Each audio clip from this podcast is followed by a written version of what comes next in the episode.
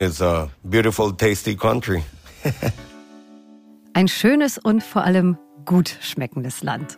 Und damit hallo zu einem neuen Themenmonat hier bei uns bei Explore, der National Geographic Podcast. Diesmal Panama. Ja, bienvenidos a Panama. Äh, schön, dass ihr dabei seid und das sind unsere Themen heute. Auf der Suche nach kulinarischer Identität wandert ein panamaischer Chefkoch tagelang durch den Dschungel und findet bei indigenen Gemeinschaften längst verloren geglaubte Produkte. Und das Ergebnis? Die neue panamaische Küche. Das ist heute unser Thema. Von der neuen Küche rüber zu einem echten Evergreen, der Banane nämlich. Absoluter Exportschlager und Lieblingsfrucht von so vielen Menschen auf der Welt. Mag so ein bisschen nach Klischee-Thema riechen bei Panama. Wir überraschen euch aber mit vielen neuen Fakten in Sachen Bananama. Und so oder so, das wollen wir mal festhalten, Bananen spielen nach wie vor eine große Rolle im Leben der Menschen und der Landwirtschaft des Landes.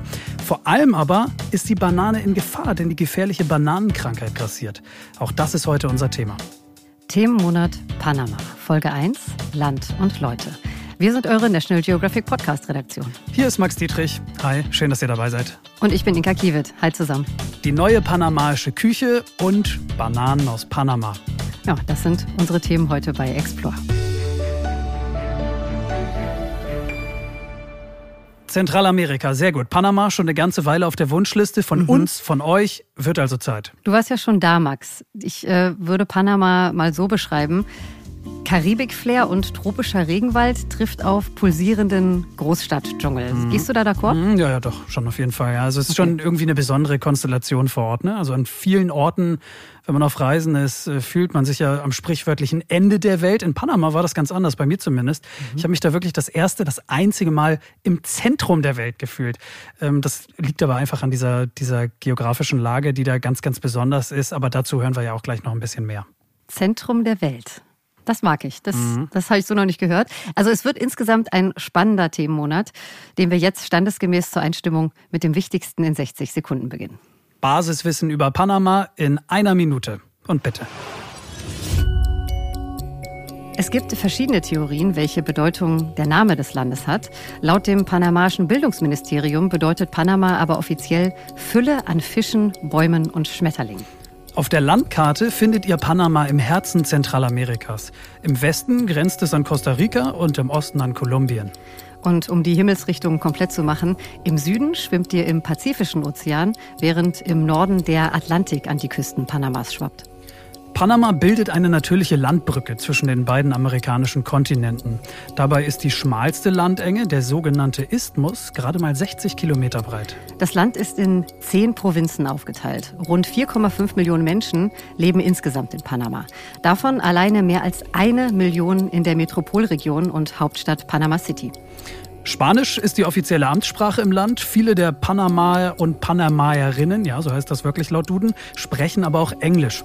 Hinzu kommen laut der Tourismusbehörde weitere Sprachen der sieben indigenen Communities in Panama. Nicht unerwähnt bleiben darf natürlich eines der modernen Weltwunder und das Wahrzeichen Panamas, der Panamakanal, eine der wichtigsten Wasserstraßen der Welt. Sage und schreibe fast 14.000 Schiffe aller Art durchfahren diesen Kanal pro Jahr. Ähm, Max, 14.000 Schiffe pro Jahr. Wie viele? Ich, ganz, ich erspare dir das Rechnen direkt. Okay. Äh, ich habe schon ausgerechnet, war vorbereitet, sind ungefähr 38 Schiffe pro Tag. Also ja.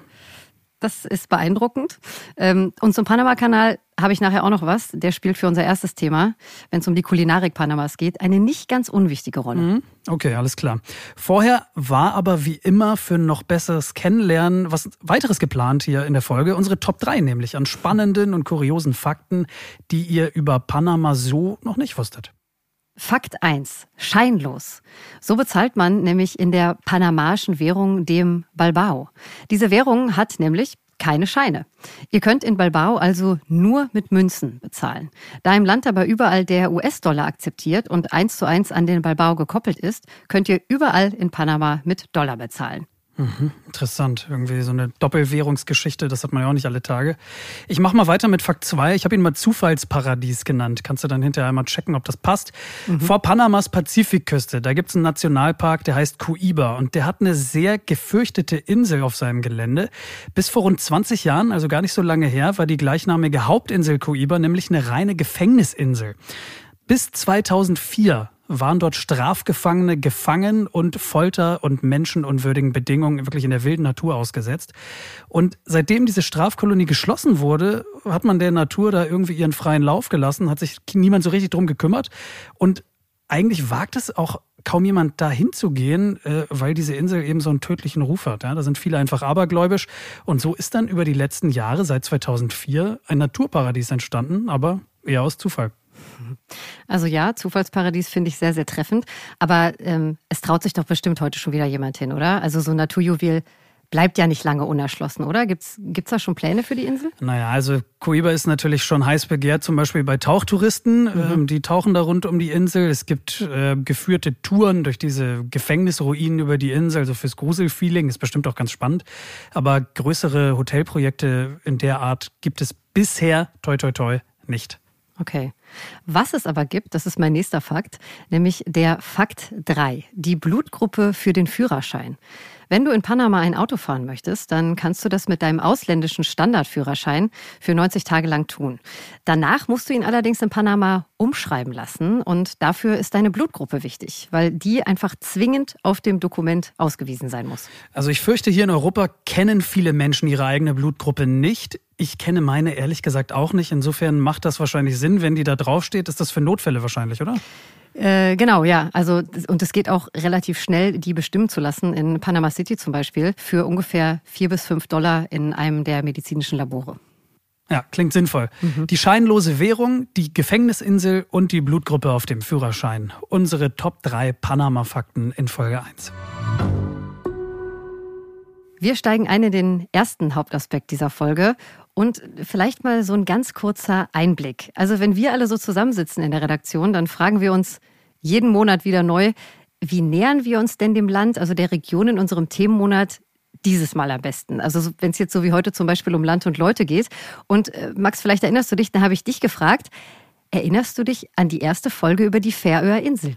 Und da hat sofort Klick gemacht, denn ich wusste natürlich, worauf du hinaus willst oder glaubt es zumindest zu wissen. Kulinarik. Ja, mhm. das ist das Stichwort da. Kulinarik kann ja wirklich ein dermaßen ähm, reinen Blick ins Innere von so einer Kultur, von ja. einer Region geben. Und die Erfahrung, die haben wir eben auch schon auf den Färöer Inseln gemacht. Ja? Es war eine total irre Doppelfolge, check die gerne nochmal aus. Aber gerade in Panama hat mich dieses Thema Essen und Trinken wirklich sehr, sehr gereizt. Denn, kleine Anekdote, als ich damals in Panama war, ich hatte schon das Gefühl, dass es dort eben keine spannende eigene Küche gibt. Ja? Also auf mich wirkte das wie so ein amerikanisierter Fastfood-Mix irgendwie. Und ich habe die ganze Zeit gedacht, da muss es doch irgendwie was geben. Da muss es doch noch mehr geben. Irgendwas Eigenes, irgendwas mit Seele. Mhm. Und dieses Meer, was ich damals nicht gefunden habe, äh, das hast du für uns gefunden, Inka, ja. für heute, für euch auch. So ist es. Und ich muss sagen, äh, über die Küche Panamas findet man nicht wirklich viel, wenn man sich die internationale Gastroszene so anschaut. Aber da gibt es einen Menschen, einen Spitzenkoch, der sich im Moment weltweit einen Namen macht, wenn es darum geht, die panamaische Küche nach außen zu tragen. Mario Castrillon, so heißt er. Ich bin wirklich sehr gespannt. Wie gesagt, mir blieb diese panamaische Küche völlig verwehrt über so einen ganzen Urlaub hinweg. Du hast es ja vorhin schon kurz angeschnitten. Er ist ja auch gebürtiger Panama, glaube ich, ne? Ja, genau. Mhm. Und er kocht wo? Äh, in Panama City, in der Hauptstadt, in seinem eigenen Restaurant, das heißt Maito. Und er stellt sich jetzt mal kurz selbst vor. Wir fassen wie gewohnt die englischen Antworten ein wenig auf Deutsch danach zusammen.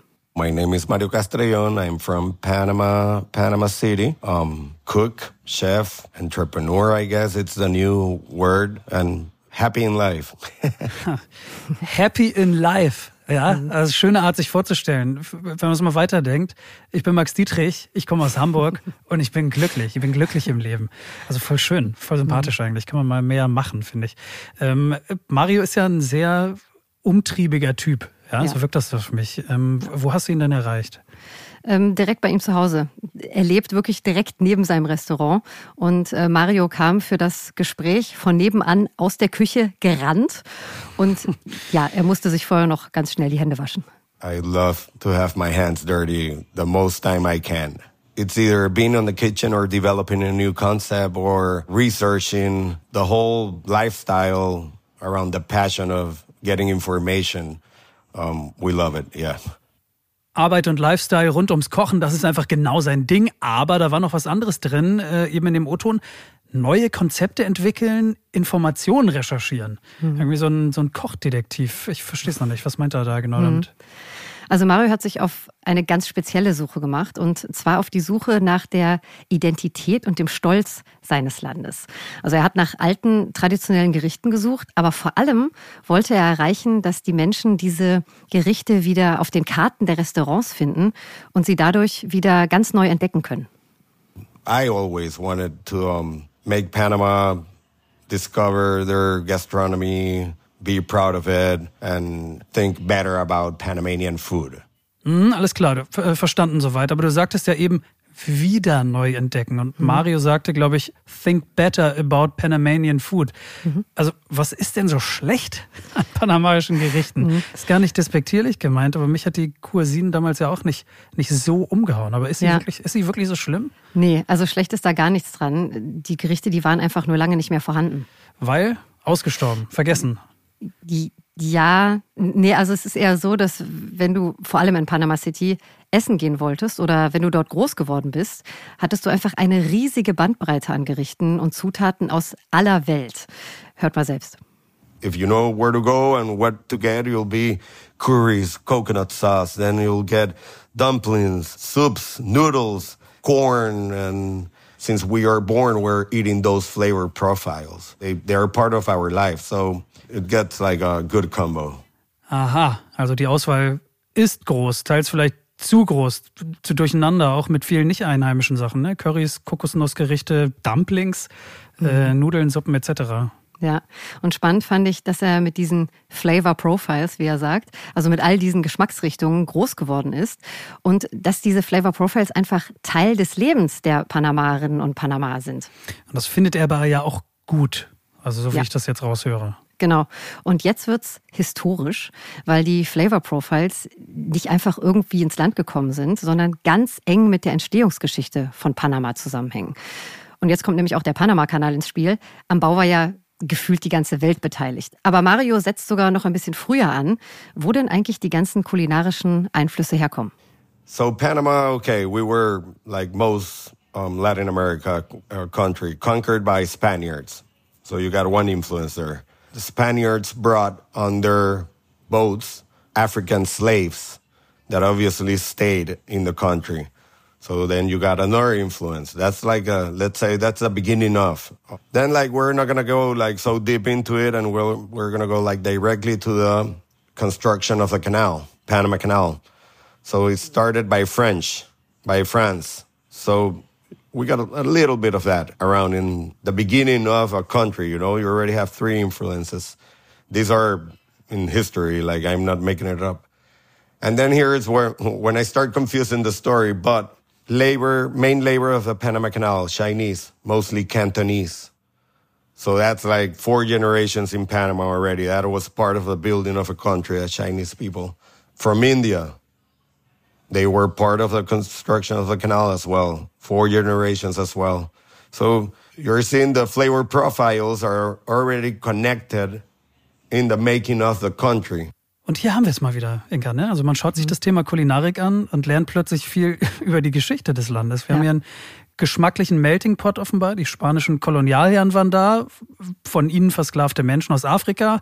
Frankreich hat mitgemischt dann Indien, China, vor allem mhm. beim Bau vom Panama-Kanal, höre ich heute auch das erste Mal, wusste ich ja. überhaupt nicht. Und wenn dann so viele verschiedene Kulturen ihre Kulinarik mitbringen, ja, dann entsteht halt einfach dieser faszinierende Mix aus internationalen Einflüssen. Ne? Die USA, Max, die hat er übrigens ausgelassen, die spielen natürlich auch eine Rolle, gerade wenn es eben um Barbecue oder den typischen Smoker geht. Okay, verstehe. Also bis hm. hierher total spannend. Ähm, wie hat Mario das angestellt? Also wie ist er vorgegangen, um, ja. du hattest es ja vorhin traditionell panamaische Gerichte, mhm. Äh, Gerichte genannt, äh, wieder auf den Teller zu bringen? Also er hat vor allem gespürt, dass seine Generation und... Sorry, wie alt ist der eigentlich? Ähm, so alt wie wir. Jetzt wollen natürlich alle eine Nummer hören. Ich sag mal Mitte, Ende 30. Also so alt wie du. Okay. ähm, was hat er, was hat er gespürt? Was hat er aufgespürt? Ja, dass seine Generation und vor allem viele junge Köche und Köchinnen im Land den Willen hatten, wieder mehr mit lokalen Produkten, also mit lokalen Gerichten zu kochen. There's a generation that decided I'm gonna do local, my local food, my local flavor profiles, because if you're gonna have your best experience or you're going to invite someone from Spain to the best restaurant in Panama, better be Panamanian food instead of a paella, you know. Okay, also da stand eine entschlossene Generation von jungen Köchinnen und Köchen hinter ihm Mhm. und hat gesagt, eigentlich gut, dass da sich mal wieder jemand drum kümmert. Ganz kurz der Fairness halber, ich muss ergänzen, dass Mario Paella liebt. Also möchte sie niemals in seinem Land missen wollen. Aber er sich trotzdem wahrscheinlich in seinem eigenen Land auch ein echtes panamaisches Restaurant wünscht. Also das kann ich schon verstehen. Genau, also er hat sich eher ein traditionelles Restaurant gewünscht in Panama. Aber was heißt denn jetzt hier traditionell? Mhm. Entschuldige, ähm, weil diese ganzen geschmacklichen Einflüsse, äh, die scheinen ja mittlerweile auch schon lange Teil der, dieser viel besprochenen Tradition Mhm. zu sein. Du hast recht, aber auch die Panama und Panamerinnen haben und hatten ihre eigenen Gerichte. Aber auch wenn laut Mario es einfach immer so gewesen ist, dass oft von der Hand in den Mund gelebt wurde und auch immer noch wird. Ich zitiere ihn mal ganz kurz. Wenn du Lust auf Papaya hast, dann pflückst du sie.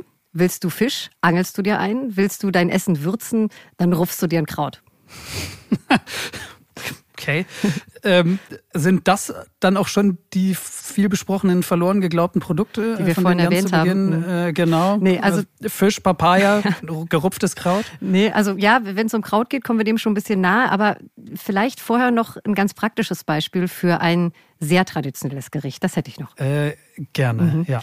Also ich habe Mario gefragt, was denn das panamaischste Gericht überhaupt ist. Das, was so richtig Panama ist. Okay, also 100% Geschmack Panama. Mhm. Jetzt bin ich gespannt. Hühnersuppe. Äh, okay. Das, äh, okay, warum nicht? Mhm. Das verortet man natürlich eher so, Bei uns? wenn jemand in Deutschland mit Ja. Erkältung irgendwie Hühnersuppe, okay. Ja. Äh, sagt mir gar nichts. Erinnere ich mich auch nicht dran, dass ich das da gegessen hätte. Okay, Also- also, nee, geht mir völlig ab. Genau, also diese Hühnersuppe, das ist eine ganz, ganz sämige Suppe, die es in fast ganz Zentral- und Südamerika gibt. Aber in Panama, da ist es was ganz Besonderes. Die haben nämlich ihr ganz eigenes Rezept. Like the most, most, most Panamanian will be like a traditional soup, sancocho. Obviously, e- every country has like their varieties on what is a specific. In Panama, it's like very strict. Like it's only um, chicken, ñame, it's like a root, and um, culantro. So those three ingredients are like very strict for the sancocho. Like uh, people take it seriously. Okay, also an dem Rezept wird nicht rumgespielt. Mhm. Ja, da verstehen die Leute offenbar gar keinen Spaß in Panama. Die San, hilf mir, Sancocho. Sancocho, Mhm. Sancocho, danke, besteht also nur aus drei Hauptzutaten, wenn ich es mir richtig gemerkt habe. Mhm. Nämlich Hühnchen, Nyame, das ist, glaube ich, so eine, Eine Wurzel. so eine Wurzel, Genau. glaube ich, ne? Irgendwie so ein Wurzelgemüse, genau. Und was war das letzte?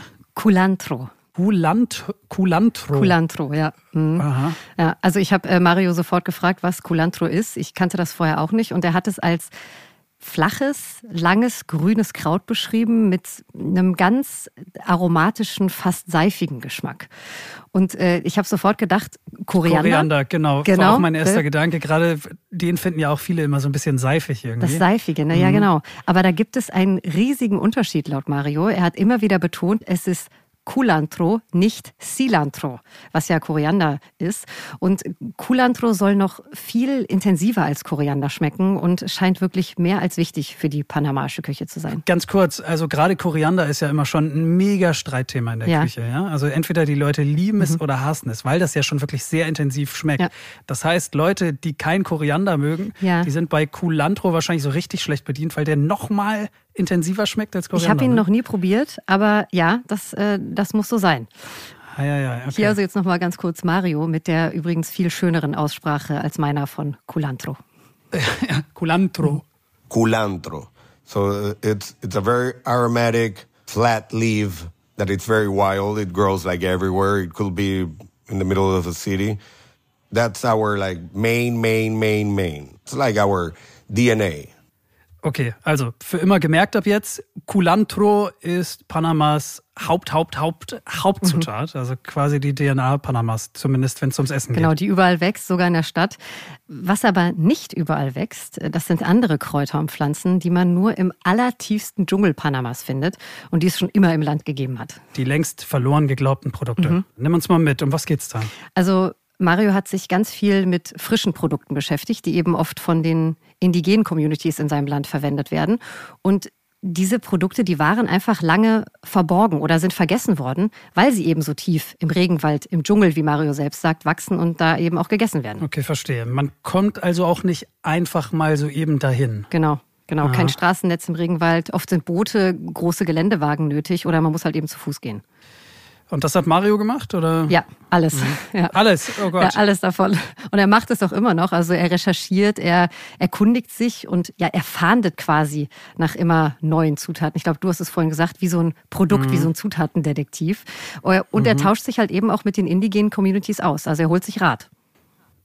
Und diese Dinge landen dann auch wirklich auf der Speisekarte mhm. bei ihm im schicken Restaurant in Panama City? Mhm. Max, hast du schon mal was von Fiddleheads gehört? Nee, noch nie. Fiddleheads. Mhm. Ich könnte also, so machen, Fiddleheads. Das sehen unsere Hörerinnen und Hörer gerade nicht, aber Inka hat gerade hier die Geste einer spielenden Geige äh, gemacht. Also mhm. Fiddle, Geige, Heads, Geigenköpfe wäre zumindest die wortwörtliche Übersetzung, ne? Genau, ja. Also es ist eine Pflanze, eine Art Farn und äh, das, was dann auf den Tellern landet, sieht aus wie wie so eine grüne Schnecke, also eben wie dieser kleine Geigenkopf oben an der Geige. Ah, okay, alles klar. Ähm, und wo hat Mario diese Fiddleheads gefunden in Panama? In Nyaba Bugles, das ist ein indigenes Territorium, wirklich in der Mitte von Panama. Super schwierig zu erreichen mit dem Auto, wenn man durchkommt, über sechs Stunden westlich von Panama City aus. Und jetzt kommt Mario zu Fiddleheads, er beschreibt sie, die auch Kalalu genannt werden. In those jungles, I find the kalalu, which is um, fiddleheads. By season, we get it on the menu as well. We bring the, the fiddleheads. And, and that one is like very rare because the look of it, it's, it's a fern. The look of it, it's, it's very weird, I guess. It, you can, if I say this is jungle food, you'll right away will imagine it, you know. And it has like a taste like a green asparagus somehow. So it's very tasty. Jungle Food. Ich finde, er hat natürlich recht. Man hat sofort irgendwie ein bestimmtes Bild, einen bestimmten Geschmack irgendwie vor Augen ja. auf der Zunge. Kalalu, äh, die Fiddleheads, irgendeine so Art Farn, äh, mhm. äh, der so ein bisschen nach grünem Spargel schmeckt. Total spannend. Ja. Ähm, und das kann man dann kaufen äh, bei den Indigenen oder wie läuft das ab? Genau, also Mario kauft zu fairen Preisen ein, das ist ihm total wichtig. Er will, dass wirklich alles fair gehandelt wird. Er sagt halt, dass seine indigenen Landsleute die wahren Eigentümer Panamas seien und ja leider immer noch viel zu oft benachteiligt und übersehen würden. Mhm, verstanden. Mhm. Ähm, was hat er noch so wiederentdeckt? Was gab es da noch? Das klingt jetzt erstmal nicht so spektakulär, aber Reis. Nee, das stimmt. Das klingt nicht ja, so spektakulär. Reis. Aber ähm, es scheint ja was Besonderes zu sein. Es war ja nicht irgendein Reis wahrscheinlich, ne? Nee, genau. Und Mario hatte selbst noch nie davon gehört. Und das war auch mehr aus Zufall, dass er diesen Reis entdeckt hat. Er ist auf äh, einer seiner Recherchereisen in den Austausch gekommen mit den Emberas, der indigenen Community an der Grenze zu Kolumbien in Panama. Hört mal selbst.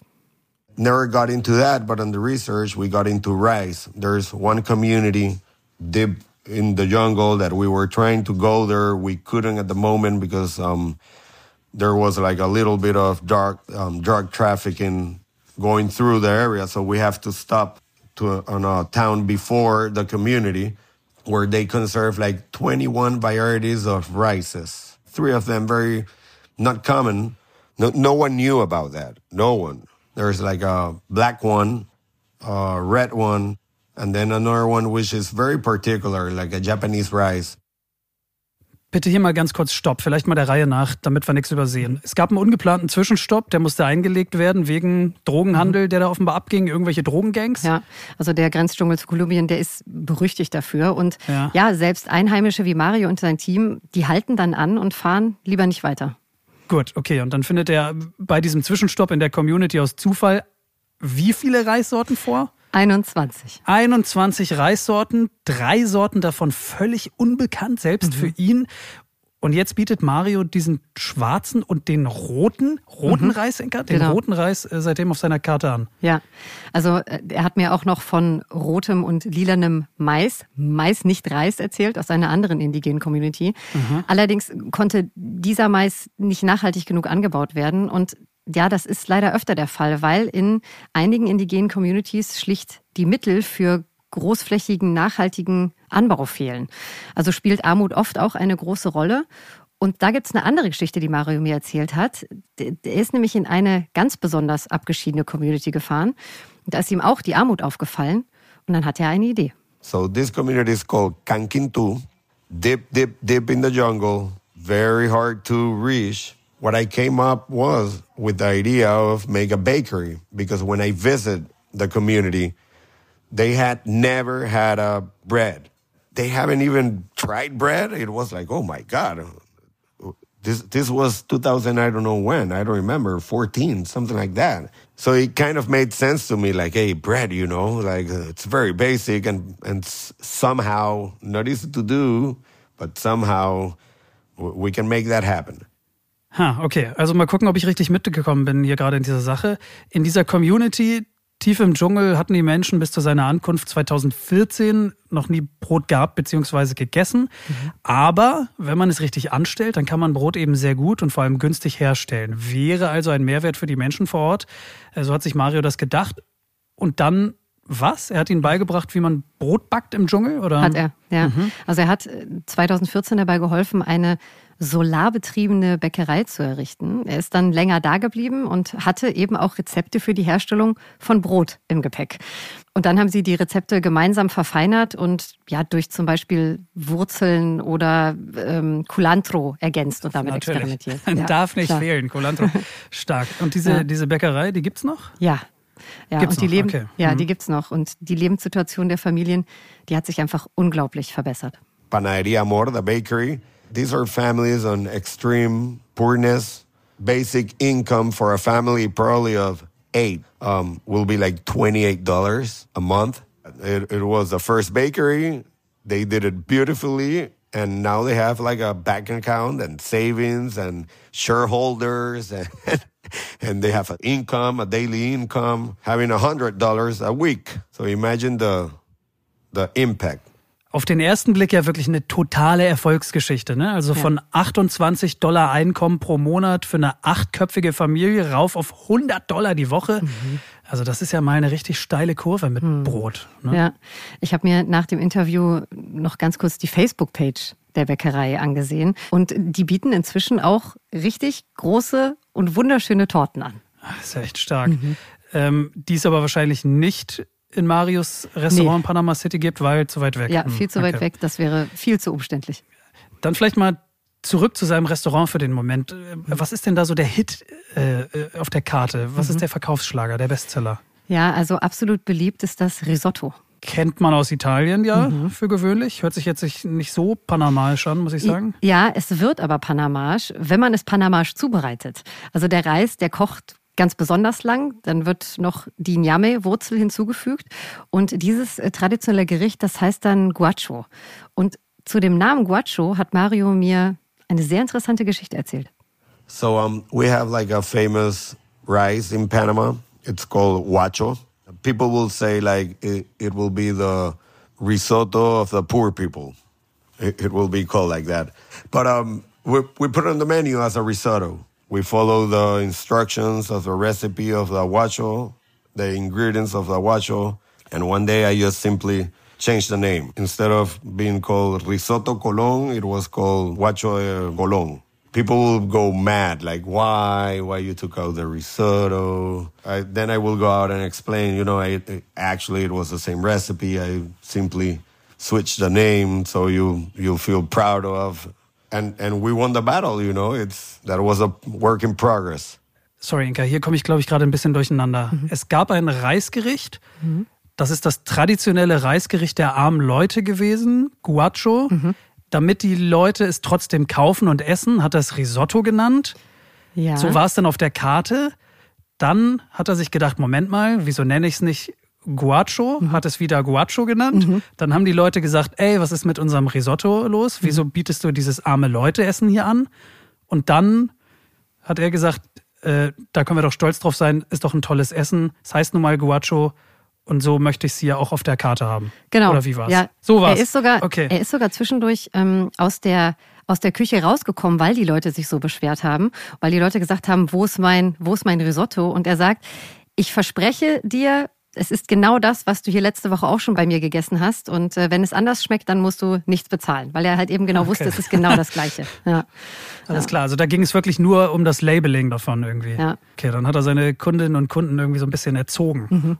Ähm, apropos, was sind das für Leute eigentlich, die da so kommen in sein Restaurant? Ja, Antwort kommt direkt von Mario. Many locals, thanks God, we do have like a very high food gastronomy tourism. And sometimes it gets 50-50, sometimes it gets 80% tourists, 20% Panamanian. When that happens, I get scared and I get my Panamanians, please come back. I, I prefer 50-50. 50-50? Ja, der Chefkoch äh, ist großer Fan von einem guten Gleichgewicht offenbar an Gästen zwischen Einheimischen und Touristen. Genau. Also muss ich schon sagen, im Vergleich zu anderen panamaischen Restaurants hat er eine, sage ich mal, entschärfte Karte in seinem Restaurant. Um ausländische Gäste wahrscheinlich nicht abzuschrecken. Ne? Genau. Ne? Aber mhm. den will ich euch nicht vorenthalten. Er hat mir nämlich von einem absoluten Streetfood-Klassiker erzählt, den er eben nicht auf der Karte hat. Das wäre da doch vielleicht ein bisschen zu abschreckend. Es geht um Schweinefüße. Hört mal. Pickled pig feet. It has like a ceviche somehow kind of technique. And it's usually served like on the street side. It's like on a big um, plastic bucket the whole day, you know, and you see like the pig feet and onions and cucumber, lemon. For some people, it looks like very, it's beautiful. Ja, Da entstehen Bilder im Kopf. Äh, auch Gerüche male ich mir langsam aus. Also eingelegte Schweinefüße, die in so einem Plastikeimer den ganzen Tag mit Zwiebeln drin, Gurken drin, da so rumstehen. Und du hast Mario gehört, it's beautiful. It is. Ja, muss ich auch mal probieren auf jeden Fall. Ich bin erstmal scharf auf diese Fiddleheads, also das, das Kalaloo-Gericht. Und äh, dann das andere, der rote Reis. Ja. Das hat es ja. mir auch angetan. Da habe ich überhaupt keine Vorstellung, wie das schmeckt. Ich auch nicht. Finde ich auch total spannend. Damit wir jetzt aber nicht mehr so lange warten müssen bis zur nächsten Reise nach Panama, um eben genau das zu probieren, habe ich Mario zum Ende des Gesprächs noch nach einem Rezept gefragt, das wir jetzt gleich nachkochen können. So, jetzt kommt Hühnersuppe, aber panamaische Art äh, oder die Pigfeed die, die Schweinefüße mit Gurken. Ersteres. Die Hühnersuppe. Richtig, genau. Ach, guck mal, sehr ja. gut. Also, Marios Anleitung für die berühmte Sancocho. If you have at your home like a barbecue or a smoker and you smoke the chicken, but just a little bit, like for 15 minutes, with a little bit of um, chopped onions and just a pinch, but just a pinch of oregano, and then you just go ahead and make a broth with the ñame, the chicken, and the culantro. Not much. The culantro is good, but not much. I bet that if you get into any Latin market, you'll be able to find it. Gut, wir brauchen, wenn wir haben, einen Smoker oder einen Grill. Da packen wir das Hühnchen für 15 Minuten drauf. Nicht zu lang, ganz wichtig. Zwiebeln dazu, getrockneter Oregano, ähm, dann mache ich eine Brühe draus mit dieser Niame-Wurzel, glaube ich, ne? Mhm. Und dann darf nicht fehlen, natürlich, da ist er wieder, der Culantro, der muss mit Aber drauf. nur ein bisschen. Genau, immer nur ein bisschen, ganz, ganz wichtig. Ähm, ja, mega, klingt gut, muss man ausprobieren. Danke an, an Mario auf jeden Fall. Ja, vielen Dank auch von mir an Mario Castrillon und viele Grüße nach Panama.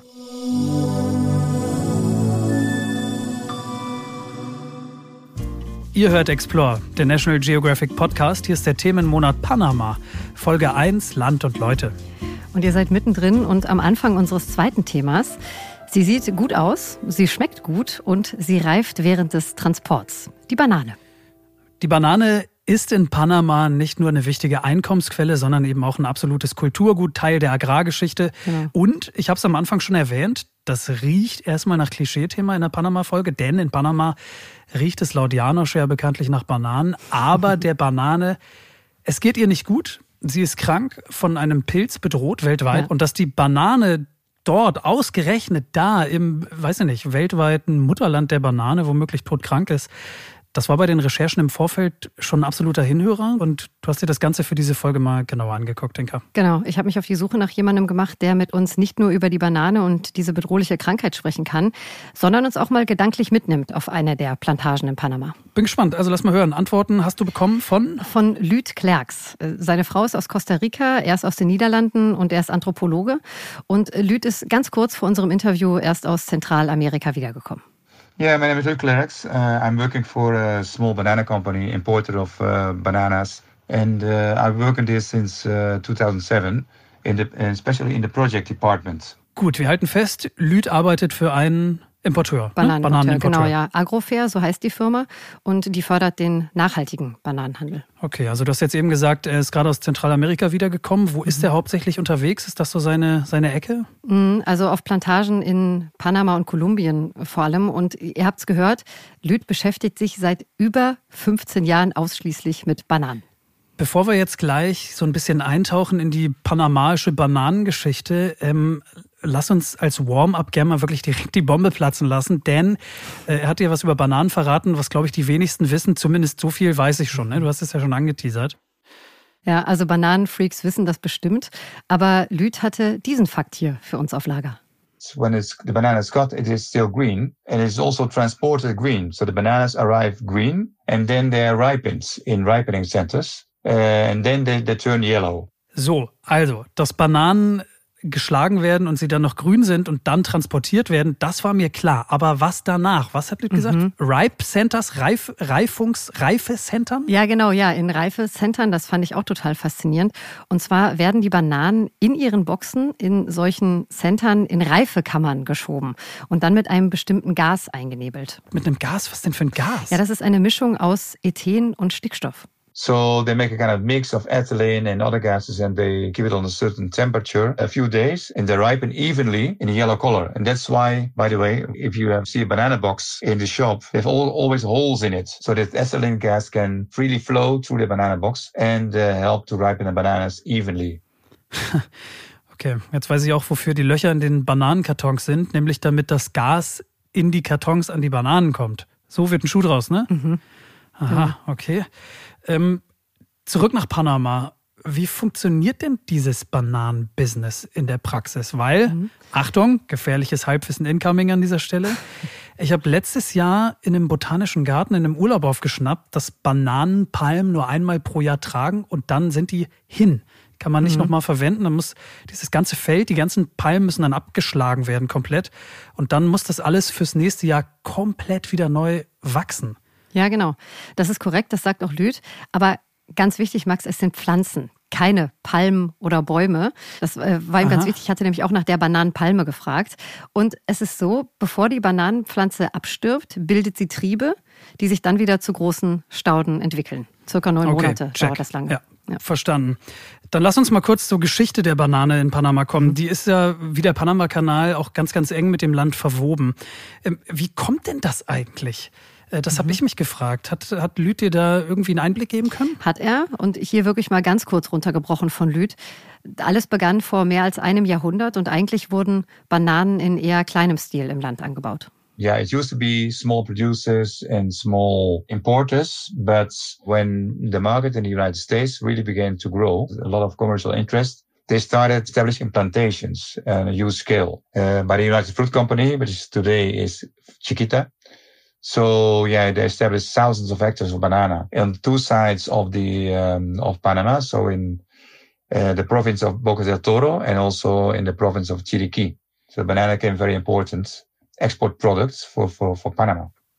Einmal zusammengefasst. Die Vereinigten Staaten brauchten Bananen in Masse.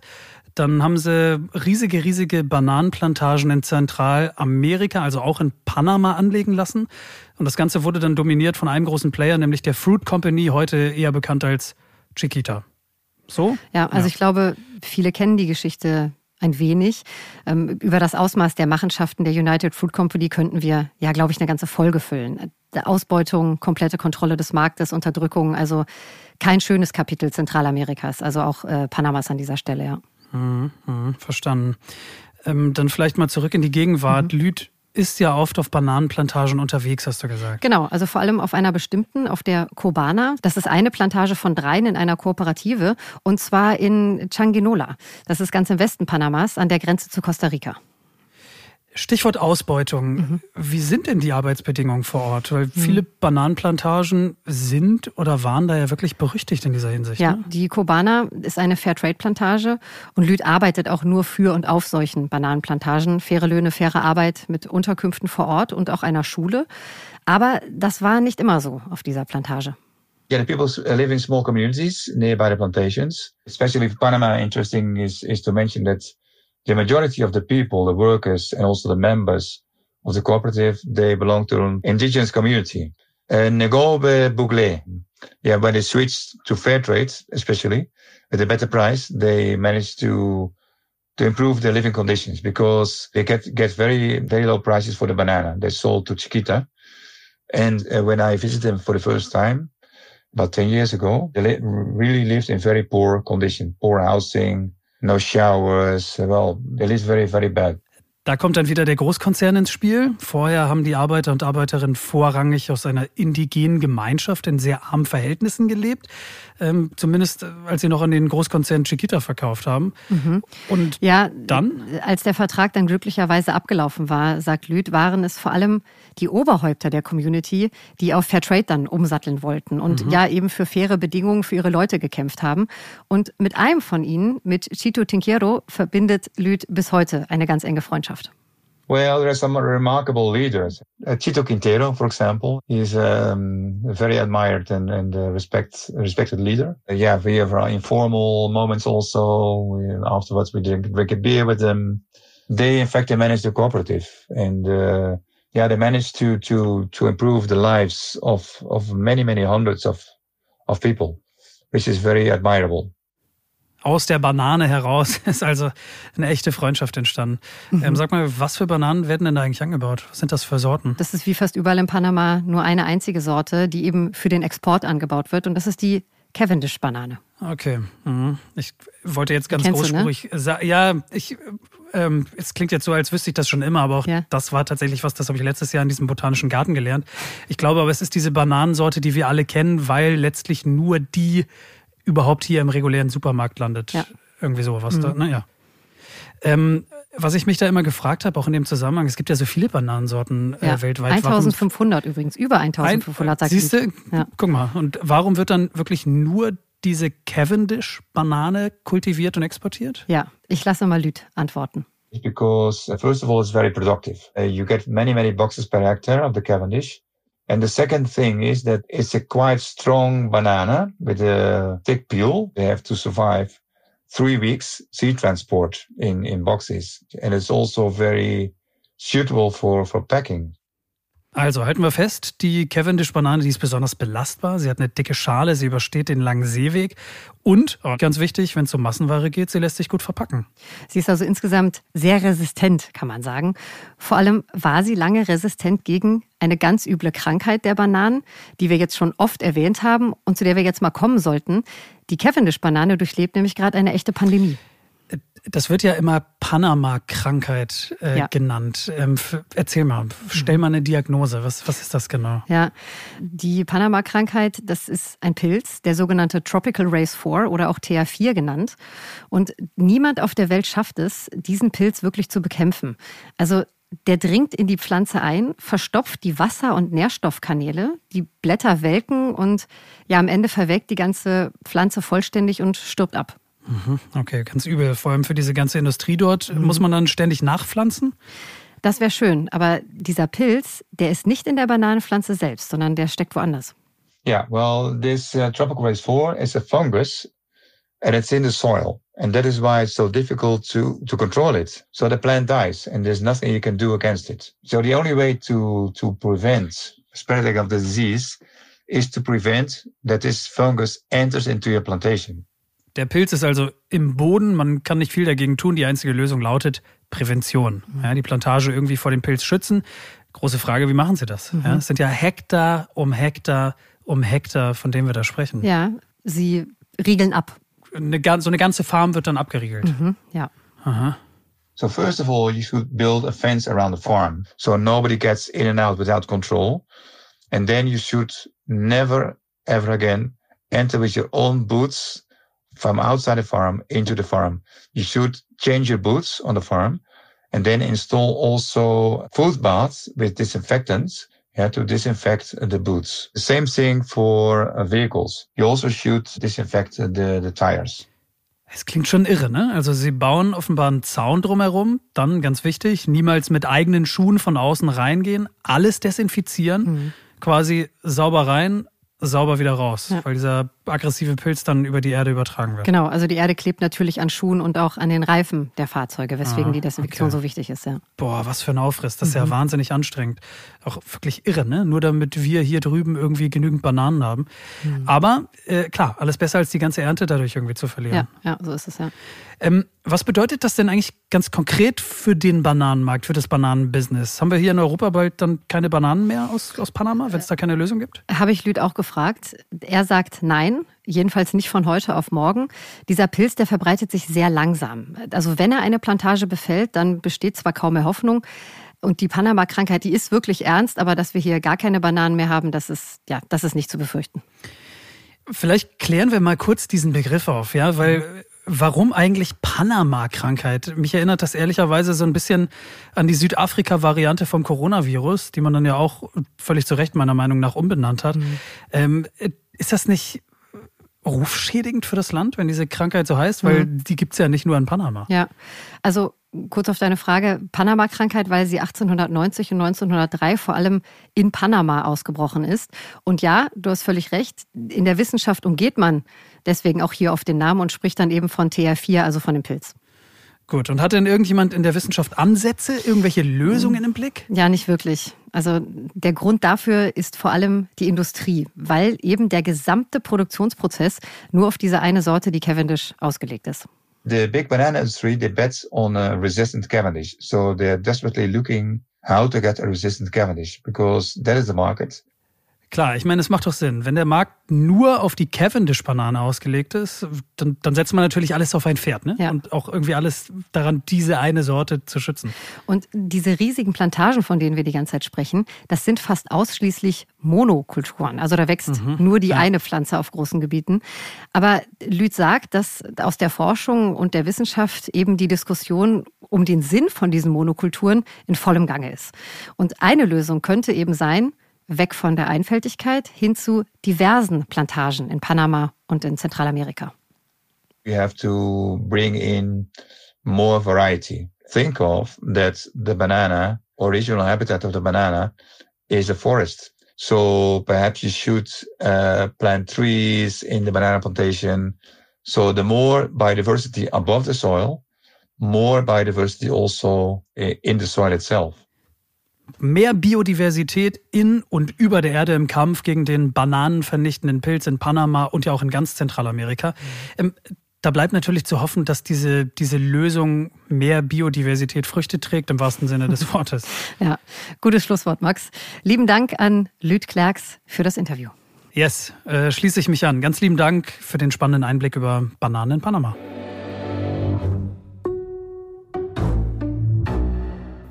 Einmal durchatmen, einmal Panama Folge 1 kurz Revue passieren lassen, wenn ich darf. Mhm. Ähm, wir halten ja auf jeden Fall schon mal fest, mal wieder über die Küche eines Landes zu sprechen. Das war super. Ja. Also mir hat das total viel Spaß gemacht, weil über Essen sprechen ist immer irgendwie ein hervorragendes Rezept im wahrsten Sinne, mhm. viel über Kultur, über Geschichte eines Landes zu lernen. Und ich weiß jetzt für den nächsten Panama-Besuch, es gibt sie ja die panamaische Küche. Ja, sie, sie war irgendwo anders, als ich mhm. da war, aber es gibt sie. Und sie besteht eben nicht nur aus Burgern und Pommes. Genau, sondern aus überraschenden, wiederentdeckten Zutaten und Gerichten. Und ich muss so wie du dringend Fiddleheads ähm, probieren und die panamaische Sancocho.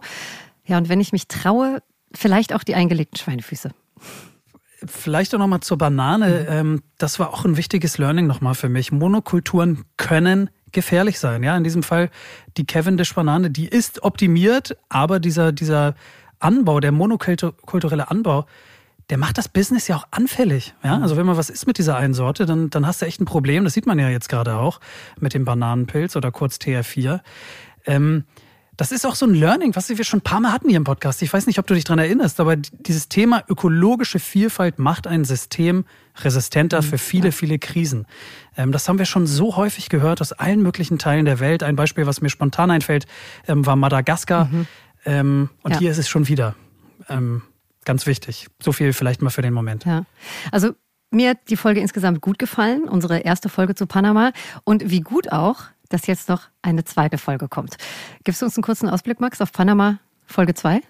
Yes, ähm, das wird richtig, richtig gut. Ich habe eine Hammergeschichte für euch dabei. Fleischfressende Fliegen, die Mensch und Tier bei lebendigem Leibe auffressen können. Da zieht sich einem ja wirklich alles zusammen. Ja, mir auch. Die Neuwelt Schraubenwurmfliege ist für Betroffene wirklich ein einziger Albtraum.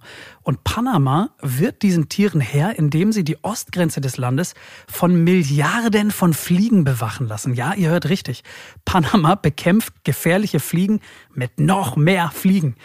Das ist das Thema in der nächsten Folge. Panamas Fliegenarmee. Wird richtig gut. Ja, ich freue mich. Falls ihr Fragen, Themenideen oder Kritik habt, dann kommentiert doch einfach unter dem Explore Podcast. Natürlich je nachdem, welchen Audiodienst ihr nutzt. Wir freuen uns über jeden von euren Kommentaren. Ihr könnt uns gerne folgen, auch gerne bewerten, freuen wir uns. Außerdem könnt ihr uns mit Feedback auch per Mail erreichen. Wir gehören zur Disney-Familie als National Geographic, deshalb läuft das über eine zentrale Mailadresse. Davon bitte nicht abschrecken lassen, hilfe at disney.de. Und euer Feedback erreicht uns auf jeden Fall. Wir hören uns das alles immer ganz genau an, lesen uns das genau durch. Und ähm, wir hören uns dann alle zusammen in der nächsten Folge. Bleibt gesund und bis dahin. Macht's gut. Ciao.